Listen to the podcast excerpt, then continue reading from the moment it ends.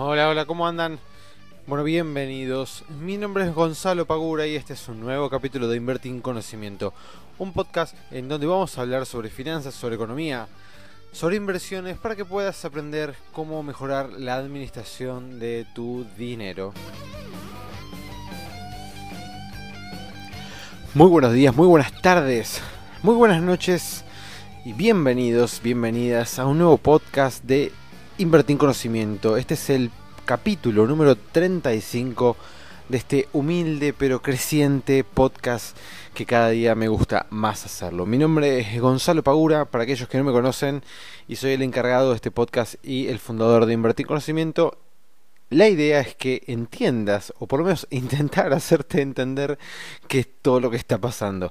Así que voy a tratar de aclarar algunas cositas que estuvieron pasando en estos últimos días em, en cuestiones de economía. ¿sí? Hoy vamos a hablar pura exclusivamente de economía porque la verdad es que pasaron muchísimas cosas y necesariamente tengo que hacerlo de economía y creo que igual un poquito todos están esperando que, que este podcast hable sobre todas las... Em, sobre todo las novedades que salieron a la luz en esta última semana del miércoles pasado hasta el día de hoy.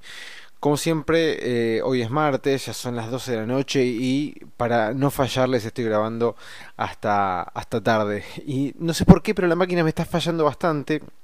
Así que espero que este salga bien, porque ya es la cuarta vez que estoy grabando el inicio del podcast eh, y creo que si me lo toca hacer una vez más, no lo, no lo voy a hacer.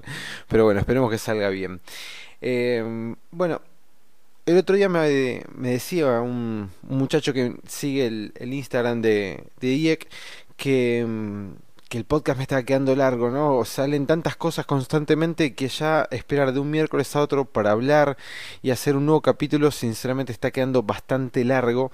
Pero bueno, em, no me queda otra que hacer uno por semana, porque si no se acortaría demasiado. Y tenemos varios temas, varios temas que son muy importantes. Primero que nada, como ya varios deben saber, eh, el ministro de Economía Duhovne renunció y asume Hernán Lacunza. Hernán Lacunza viene abajo, eh, viene con un paquete de medidas económicas abajo del brazo bastante importantes y que nos afectan a todos, por lo menos a la gran mayoría de los que invertimos. Y no solamente eso, sino que también el Banco Central salió a este, dar varias medidas también económicas que afectan directamente a toda la economía y al, obviamente, a, al ciudadano a pie, ¿no? Con el tema del dólar, etcétera. Pero bueno, vamos desde, desde el comienzo. A raíz de toda esta incertidumbre que estamos teniendo en estos últimos, estos últimos días no, ya estas últimas semanas, podríamos decir, el tipo de cambio estuvo subiendo de una manera bastante considerable constantemente. Todos los días el Banco Central tuvo que salir a intervenir este, el tipo de cambio para que no se dispare más de lo que venía subiendo, ¿sí? Ya estaba por encima de los 60 pesos, el riesgo país lo tenemos por encima de los, de, los 2.500 puntos, lo cual es impresionante lo que subió el, riesgo, el riesgo país. Imagínense, no sé si se acuerdan, ya cuando estaba en 1800 ya estábamos diciendo que era una locura. Bueno, ahora lo tenemos en 2500, lo cual es demasiado, ¿sí? Ya es demasiado. Eh, no digo que esté mal, ¿sí? Muy probablemente esté bien. Es un riesgo que el inversor extranjero o cualquier inversor que quiera este que quiera invertir en Argentina tendría que asumir, pero imagínense, con una tasa de interés por encima de la del, de, del libre riesgo, como son la de los bonos norteamericanos, tiene que pagar un excedente de un 25%, o sea que nosotros para endeudarnos tendremos que hacerlo por lo menos al 28% de tasa nominal anual en dólares. ¿Quién va a venir a prestarnos plata a esa tasa? Nadie. O sea, es una tasa súper interesante, sí, pero obviamente conlleva una cantidad de riesgos gigante. O sea que lo que es el mercado de capitales eh, de deuda privado está totalmente cerrado. Nadie va a venir a poner plata a prestarnos un solo peso con todos los riesgos que eso conllevaría, ¿sí? Nadie, no hay ningún fondo, creo que si alguien viene y lo hace, creo que al que administra el fondo lo echan directamente. Eh, pero bueno, el riesgo país está demasiado alto y el tipo de cambio lo tuvieron que frenar constantemente vendiendo un montón, un montón de dólares de las reservas del Banco Central. Se vendieron casi todos los días más de 300 millones de dólares de las reservas del Banco Central, lo cual esto provocó muchos problemas. Y acá tenemos em, la primera solución, digamos, entre comillas, que el Ministerio de Economía em, pone arriba de la mesa. Que cuál fue reperfilar, como así lo llamaron, la deuda de corto plazo del Tesoro, que la conocemos nosotros como las letras del Tesoro, que son las LECAPS, las LETES, las LECER y las LELINK, ¿sí? Son todas estas letras que emitió el Tesoro a lo largo de todos estos meses. Bueno, decidieron reperfilarlas. ¿Qué quiere decir? Patear eh, los pagos de estas letras para más adelante. Esto en principio se dijo en la conferencia de prensa que no iba a afectar a las personas físicas, que ahora se llama personas humanas, ¿sí? Antes conocida como personas físicas, ahora se las llama personas humanas. Ahora, hay un detalle que en la conferencia de prensa no se dijo, que ahora, si vos tenías estas letras eh, compradas después del 31 de julio, por más de que fueras una persona física, es decir, una persona común y corriente, ¿sí? Este, igualmente ibas a entrar dentro del reperfilamiento que hicieron, ¿sí? Esto estaba pensado para los inversores institucionales, pero las personas físicas que compraron letras después del 31 de julio también entran dentro de este reperfilamiento. Es más, a mí me pasó personalmente que tenía, eh, por suerte, gran cantidad de las letras que había comprado antes del 31 de julio, no hubo problema, pero el creo que 11 o 12 de agosto yo había comprado más cantidades de, de LECAPs. Bueno, esas lamentablemente las voy a terminar cobrando en los plazos que estableció el, Ministerio de Economía en su comunicado que, dio, ¿sí? Básicamente creo que es el plazo más largo son 90 días, así que es un dinero y un costo de oportunidad que lamentablemente a mí me afectó y a muchas otras personas también les debe haber afectado. Lo bueno, entre comillas, por lo menos para mí, es que esa cantidad de dinero era bastante pequeña, así que no fue tampoco un gran golpe que, que le dio a mi cartera. Pero esto hay que tener en cuenta, ¿sí? Si vos tenías, si compraste letras después del 31 de julio, igualmente también entraste dentro de lo que fue este reperfilamiento de deuda. ¿Por qué hacen esto? Bueno, para cuidar las reservas del Banco Central, dado que tuvieron que vender muchos dólares para contener el tipo de cambio, eh, una de las soluciones que encontraron para no salir a pagar todos los vencimientos que tenían de estas letras fue patear para adelante los vencimientos y así no asumir toda la carga que eso conllevaba. ¿sí?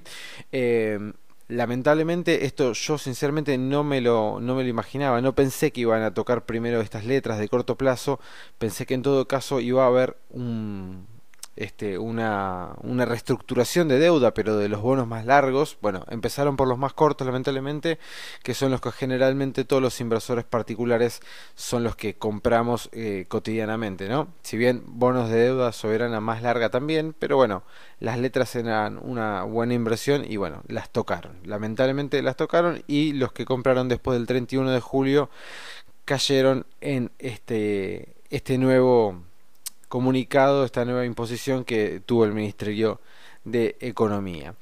Con lo que son los bonos soberanos, lo que se pretende hacer es van a mandar un proyecto al Congreso para que aquellas personas las van a, invitar a que cordialmente acepten o quieran eh, cobrar más adelante. Vamos a ver qué pasa con eso, ¿sí? Obviamente, como dije recién, tiene que ir al Congreso para que se decida si esto puede ser aplicable o no, pero en principio los bonos más largos, aquellos que sean tenedores, los van a invitar a que los cobren en un plazo más largo en el que ya estaba establecido. ¿sí? Em, esto en primer punto hizo meter más incertidumbre en el mercado, ¿sí? ya cuando eh, automáticamente cuando pasó esto el Standard Poor's nos puso en default, ¿sí? pero como al otro día ya empezaron a pagar los plazos de vencimiento de las letras, salimos, estuvimos un solo día en default y pasamos al otro día a estar de vuelta en categoría eh, C. Ahora estamos en doble C, ¿sí? todas las este, todo el Standard Poor's, eh, Modis, todas las calificadoras de riesgo tienen una tabla en donde cada deuda de cada país entra dentro de eh, una sección de esa tabla, ¿no? Entonces nosotros ahora estamos en la triple C. Debajo de eso tenemos la D que es default, o sea, estamos en una nota muy baja, sinceramente, muy muy baja, pero bueno, esto claramente es por todas las cuestiones que están pasando en estos días. Em, después, otra cosa muy importante que salió a decir el Banco Central y que esto generó bastante incertidumbre y miedo en las personas comunes y corrientes fue el tema de la compra de dólares, ¿sí? que lo están llamando una especie de mini cepo. Básicamente, el Banco Central lo que estableció es que ahora las personas este, comunes y corrientes solamente van a poder comprar 10 mil dólares por mes. A ver, con la cantidad de dinero que una persona puede ahorrar todos los meses, teniendo en cuenta que el ahorro en Argentina es muy, pero muy chico, la verdad es que 10 mil dólares por mes son los menos los que lo compran, ¿sí? Pero viste, cuando ya te dicen que no puedes comprar lo que vos querés, sino que puedes comprar hasta cierta cantidad, aunque vos esa cantidad todos los meses no les estés comprando, ya no te gusta. Entonces esto genera miedo, genera incertidumbre. Eh, las empresas no van a poder comprar dólares para, para atesoramiento, por ejemplo. Eh, igualmente el Banco Central dijo que todas las personas que quieran sacar los dólares de las cajas este, de ahorro lo pueden hacer. En ese sentido no va a haber ningún tipo de em, restricción. ¿sí? También lo que es para transferencias al exterior se va a poder transferir hasta la misma cantidad de dólares, es decir, hasta 10 mil dólares por mes. Este, bueno, como dije, no va a haber limitaciones para extraer los dólares de las cuentas. Muchas personas, estuve hablando con varias personas que tienen dólares, sean pocos o muchos, pero los empezaron a sacar o a poner en cajas de seguridad, ¿sí? A ver, según los informes de los bancos y según el Banco Central hay liquidez suficiente, no tendríamos que tener miedo de que haya un corralito o algo por el estilo, pero bueno, eh, tampoco es, eh, a ver, teniendo en cuenta todo lo que estuvo pasando y la incertidumbre que se está viviendo, tampoco es descabellado pensar de que la gente, ante todo este miedo que se le puede llegar a producir, salga a retirar sus dólares. Nadie los puede culpar y tampoco lo veo como algo incoherente, ¿sí? Antes de pasar una situación parecida a la que vivimos en el fatídico 2001-2002, bueno, nadie lo quiere volver a repetir, ¿sí? La historia que tenemos es bastante pesada y empiezan a sacar no hay un hay como una especie de, de, de goteo, sí, por así decirlo, de que hay personas que están sacando todos los días de apuchos una cierta cantidad de dólares. No es preocupante por el momento, pero bueno, es constante, digamos. Todos los días la gente va retirando dólares, va retirando, va retirando, eh, pero todavía no, no, se, no se produjo, digamos, un retiro masivo de dólares como para que tener que estar preocupándonos de que realmente los bancos se pueden llegar a, quedar con un problema de liquidez de dólares. Lo que sí, algunos bancos les piden por un tema de logística que si van a retirar más de 5 mil dólares en el día, tienen que avisar con 24 horas de antelación. ¿sí? Si vos querés retirar 5 mil dólares este, hoy, bueno, algunos bancos te van a pedir que avises por lo menos con 24 horas para poder ir a retirarlos al otro día. De vuelta, esto no quiere decir que los bancos no tengan los dólares, pero por un tema de logística, como no tienen en sus arcas todos los dólares que la gente tiene en sus eh, en su caja de ahorro, ¿sí? te piden que si vas a retirar más de 5 mil dólares, lo avises con antelación para que el banco lo pueda tener en este, sus bóvedas al momento de que vos lo vayas a retirar. A raíz de esto, el Banco Central también autorizó a los bancos a tener mayor cantidad de dólares en sus bóvedas, ¿sí? para justamente hacer este, frente a la mayor demanda que se puede llegar a producir de retiros por este, las personas particulares. Otra de las medidas muy importantes que tomó el Banco Central fue que los exportadores tendrán que liquidar las divisas dentro de un máximo de 5 días hábiles después del cobro. Esto da como resultado que este, todas las personas personas no, perdón, todas las empresas que sean exportadoras van a tener que liquidar estas divisas y esto haría un gran ingreso de dólares, por lo cual a raíz de esto vimos como tanto el lunes y el martes, que es hoy, bueno, hoy igual tuvieron que salir a, tenerlo un poquito, pero digamos, el lunes estaba por arriba de los 61 pesos creo el dólar, bueno, cayó 58, cayó bastante. Esto se debe justamente a lo que estamos a lo que estoy diciendo recién, que ante la espera que entre muchos dólares por la liquidación de los exportadores, el tipo de cambio cae, ¿sí? No sé, ah, y la verdad es que con toda esta volatilidad que hay, es bastante poco probable que alguien pueda llegar a decir en qué punto el tipo de cambio se va a estabilizar. Va a haber que esperar unos días para ver eso, pero si entra mucha cantidad de dinero del lado de los, este, de los exportadores, esto puede hacer que el tipo de cambio se tranquilice por lo menos un poco y se mantenga por debajo de los 60 pesos, que me parece que ese es el objetivo del Banco Central. Creo creo que hoy el Banco Central lo que está buscando es tener un tipo de cambio por debajo de los 60 pesos, ¿sí? y no tener que estar interviniendo constantemente.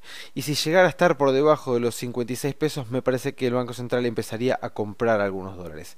Pero esto de vuelta es una suposición personal mía. ¿Sí? Me parece que la idea es mantenerlo por debajo de los 60 con poca volatilidad eh, y no tener que estar interviniendo en el mercado de cambios para hacer eh, para mantener el precio del dólar en 60 ¿sí?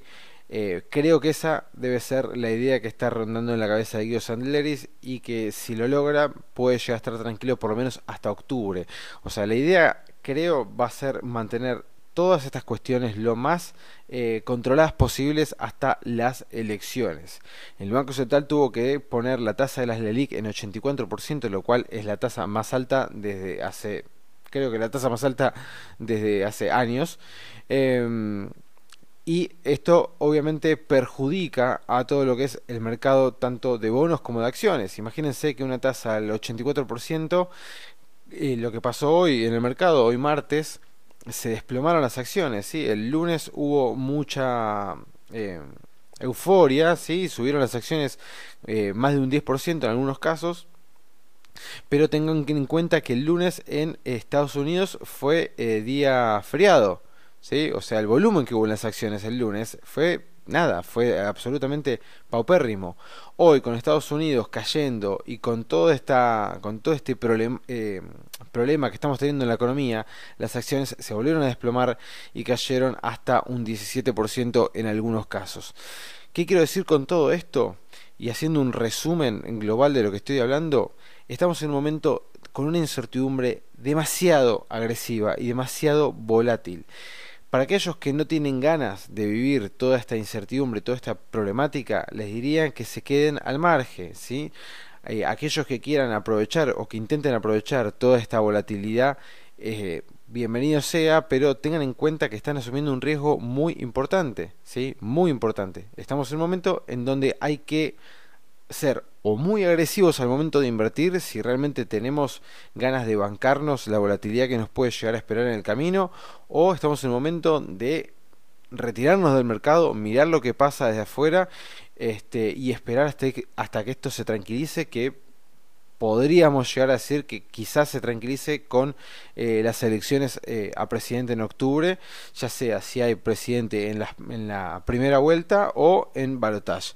Sea como sea, ese podría llegar a ser el, mes objetivo en el cual todo esto se tranquilice porque ahí vamos a tener por lo menos la certidumbre de bueno de quién va a ser el presidente a partir de diciembre por cuatro años más ya sea el oficialismo que está ahora o una nueva presidencia del partido que fuere. De vuelta estamos en un momento muy complicado no solamente en materia económica sino en todo. Las tasas a estos niveles destruyen la economía real, esto no hay que decirlo porque ya lo debemos saber. Vamos a ver una inflación bastante importante en agosto. Se estima que la inflación para lo que es el año 2019 llega a los al 55%, por lo cual estamos en un año bastante, bastante malo, sinceramente, en toda la cuestión económica y esto lamentablemente nos da eh, bastante bronca a todos los que vivimos en Argentina y nos afecta mucho el bolsillo, el salario real mínimo medido en dólares está bastante por debajo de nuestros eh, hermanos latinoamericanos, así que estamos en una situación bastante mala. Pero bueno, como siempre digo, hay que mirar para adelante, oportunidades para seguir invirtiendo y capitalizar nuestros ahorros existen, pero hay que asumir los riesgos que se nos presentan si queremos eh, intentar hacer eh, dinero con todo este contexto tan volátil. Como siempre, les agradezco muchísimo estar acompañándome en este eh, nuevo capítulo y espero que les sirva y cualquier sugerencia son bienvenidas. Nos vemos el próximo miércoles. Les mando un muy fuerte abrazo. Chao.